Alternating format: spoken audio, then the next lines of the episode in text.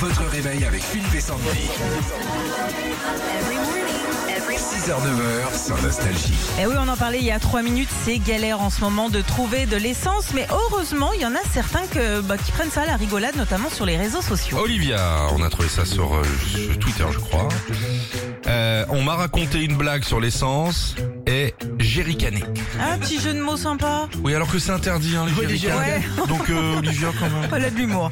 Sur Twitter, Philippe 215, lui, il a eu un, un souci en plus de la galère d'essence. Il dit J'ai trouvé pire que de la queue une heure pour de l'essence, faire une heure la queue pour de l'essence et jusqu'au final, ma carte ne passe pas.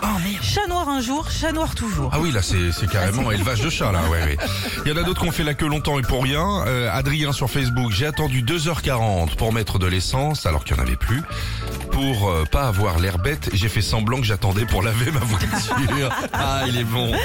Toujours sur la pénurie d'essence, alors là il y a Camomille qui a peut-être trouvé une solution, elle l'a part- partagé sur Facebook. On nous dit de passer à l'électrique mais on risque une pénurie d'électricité. Tu veux mettre de l'essence, il n'y en a pas, c'est décidé, j'achète un cheval.